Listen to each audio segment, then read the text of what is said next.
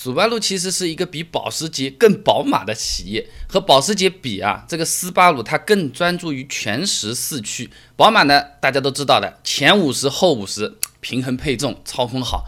斯巴鲁是恨不得啊，它左边和右边也要搞成五十比五十的啊。那这个斯巴鲁呢，在美国二零一八年上半年的销量排名呢是第八，甚至把大众、奔驰、宝马这些品牌都踩在脚下面了啊。那么。到底是什么东西让他搞得这么厉害？名气似乎和实力有一点点偏差。从出生开始讲起，斯巴鲁它起点其实很高的，它的前身叫做富士重工啊，从一开始就是一家飞机制造企业。来个对比，丰田最早是织布的，本田呢是造活塞环的。这个就好比斯巴鲁出生的时候就是富贵人家的贵公子啊，一百米的赛道还没开始跑，人家起跑线上就领先人家五十米了啊。二战的时候，日本航空三巨头富士重工，它造军用飞机的数量约等于另外两家航空工业公司三菱重工、川崎重工的总和啊！它本身的技术研发能力、生产能力，在日本航空企业中首屈一指啊。不过呢，二战不是被打趴下了吗？不是输掉了吗？那好了，猜猜猜，富士重工被分成了十二家公司，其中呢五家后来又合并了，变成现在的斯巴鲁啊。这个实力还没有原来的二分之一大啊。虽然呢，它这个产品覆盖范围还是比较广的，航空、交通运输、工业设备、汽车等等，但是和最早的富士重工比起来，也算是家道中落泰坦尼克了啊。那么现在还剩下点什么东西是厉害的？技术三大件都是身怀绝技的啊。那么先来说发动机，跟最常见的直列发动机不一样呢。斯巴鲁它全系用的是水平对置发动机。那普通直列发动机活塞嘛，那就是上下动的嘛，就像我们在做深蹲运动一样的啊。但是这种水平对置发动机，它是直接把原来竖起来的活塞。平着放变成左右运动了，哎，这个就有点像这个两边在出拳啊，左右两边这个钢体你一拳我一拳，那么有来有回的啊。这种水平对置发动机也被很多西方的爱好者称为 boxer engine 啊，就是拳击引擎啊。那么这种发动机最早也有很多厂家是用过的，你比如说当年什么雪铁龙二 CV、宝马 BMW 七百、阿尔法罗密欧的阿尔法苏德啊。但是由于这个打造非常费时间，普通发动机呢只造一个缸体，水平发动机呢要造两个，那成本翻倍了。又因为这个水平对置发动机的活塞它是横着躺着的嘛，引力是向下的，对不对？引力作用它就让这个机油非常难均衡润滑，也更容易产生偏磨。那这个引力往下流嘛，下面机油多，上面机油少啊，这个就导致水平对置发动机不仅设计难度高，耐用度还非常的低。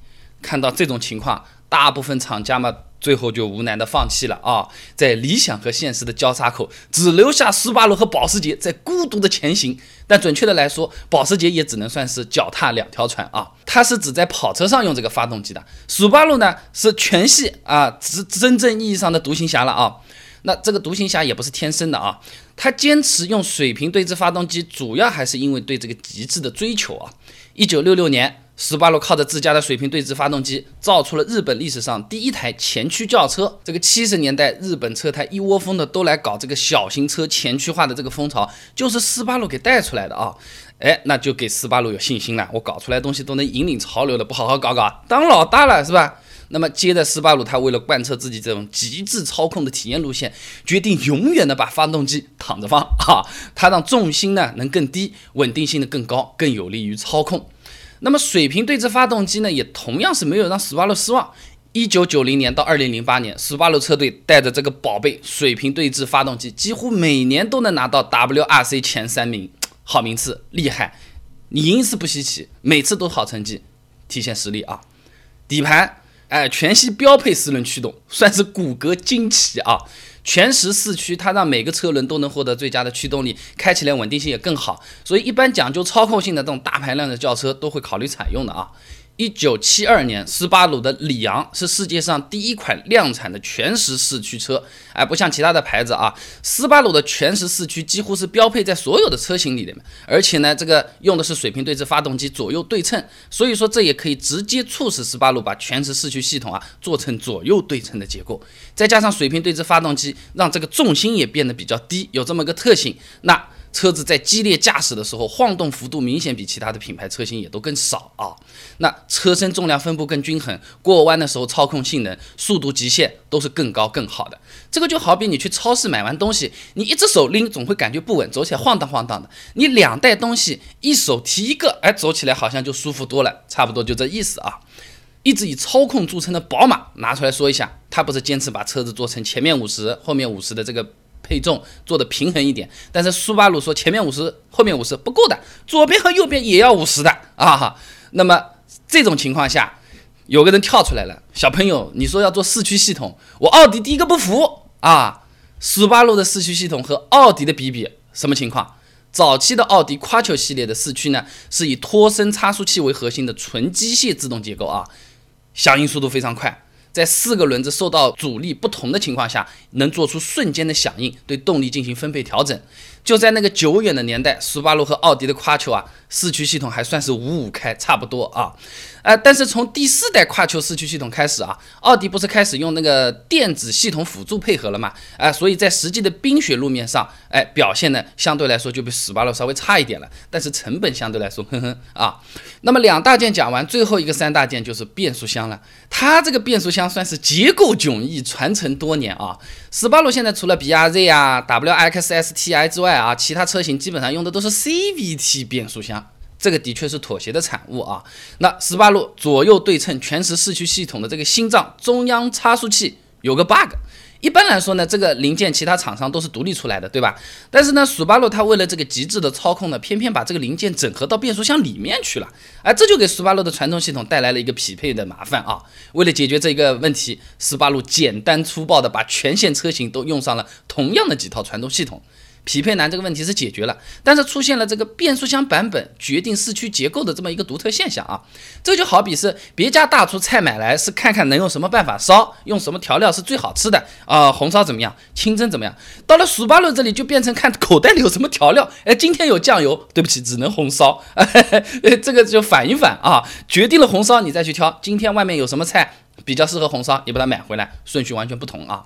你比如说用 CVT 变速箱的斯巴鲁，它用的是主动扭矩分配式的全时四驱；用五速自动挡的车子呢，就有可能变成可变扭矩分配式的全时四驱系统啦。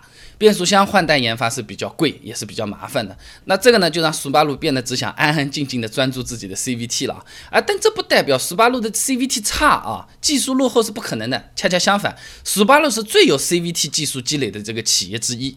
说到 CVT 嘛，大家第一反应嘛，那肯定是日系车用的也最多。斯巴鲁的 Justy 其实是日系车中 CVT 的鼻祖啊，用的比较多的，喜欢 CVT 的日产，对吧？它第一代 NCVT 变速箱就是基于斯巴鲁 CVT 开发出来的，而斯巴鲁的变速箱除了自己拿来用之外，外面还是卖的，给菲亚特供过货，也能证明它这个变速箱的这种实力啊。那节目也做了一段时间了，我又发现挺有意思的。亚洲或者是说东方，哎，大家都觉得日系车比较省油啊，或者是耐用啊，这么一个标签。哎，美国的朋友们、北美的朋友们很喜欢斯巴鲁这个品牌，而且对斯巴鲁这个品牌的认知好评是比较多的。但似乎又和什么丰田、本田是不太一样的啊。人家想想凭什么都什么省油耐用啊？斯巴鲁虽然也是日系车啊，但大家对它的印象完全不同。它是怎么把这个美国市场打下来的，造就了现在的这些口碑啊？你你你这个外站上面搜一搜的话，很多都觉得这车很不错的啊。但是，一开始他也是迟迟不敢拿自己的性能车到美国去试水的啊。一九九二年，苏巴鲁的翼豹开始量产，推出了用于拉力赛的翼豹量产特别版 WRX。而在美国上市了呢，只有普通版的翼豹，没有拉力赛版的 WRX 的。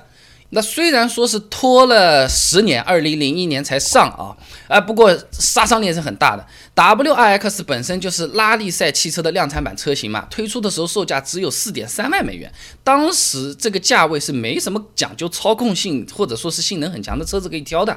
按照当时美国人均年工资五点七万美元来算的话，拿不到一年的工资就可以买一辆操控性能极强的车子了。一下子在美国就火起来了，也给其他汽车品牌证明啊，不太贵的性能车在美国也是有很大的市场潜力的。之后吧，三菱把这个蓝色 EVO 也带到美国去了，大众也把高尔夫 R 搞出去了，第一代福克斯 IS 也是紧跟着苏巴路的 WX 节奏，呃，就就这么推出来的。你看啊，苏巴路动不动就是敢为人先、引领潮流、胆子贼大的这么一个品牌啊。那么它好像是蛮厉害的嘛，对不对啊？很很牛的。不会什么东西都好的。内饰看起来品质比较低，一直是斯巴鲁最大的问题。按照消费者报告的调查，美国销量最高的斯巴鲁 Outback 车型2018款可靠性唯一不满分的项目是车载电子产品，收音机、扬声器、GPS 屏幕出现的这种电子设备或多或少都会出现一点问题啊。2010年到2017年的车型中，除了电子设备容易出问题呢，车主投诉最多的项目呢是内饰或者密封件质量问题导致的各种异响。啊，吱嘎吱嘎啊，过个弯很爽，哦，爽完了，正常开的时候咯吱，哎，想快感减半啊，哎，可能是每个斯巴鲁车主都需要自我安慰，这个设计师在设计斯巴鲁车型的时候，就是为了追求极限的这种驾驶性能，提高我们的注意力，其他的地方做的尽可能让我们不要察觉它有啊。开斯巴鲁车子要什么喇叭？不需要音响的，我开起来听听嗡嗡嗡的声音，边上这种飞沙走石的感觉就可以了。喇叭四个还是两个无所谓，不响也不要紧。总的来说呢，斯巴鲁是一个比较神奇的品牌了啊，车型比较单一，但是追求极致，头脑听起来好像比较古板，但是又在刁钻的角度不断的创新的这么一家公司。讨厌的人很讨厌，完全看不上；喜欢的人，你大概找不到第二个你还能爱的品牌了，就是这么个东西啊。这斯巴鲁虽然是比较优秀，但毕竟很多人对这个牌子还是有点陌生的。那四驱系统同样优秀的奥迪，它是不是就是一个拉皮的大众？我花了更多的钱买了一个车标而已。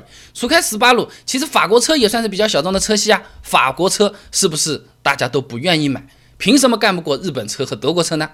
再说说福特，美国车有的人说很好，有的人说你再好跟长安混在一块儿就不行了。有些人说不对，是长安被福特给毁了。长安是清朝的李鸿章创立的，这比福特的寿命还要长。关注微信公众号“备胎说车”，回复关键词“合资车”就可以了。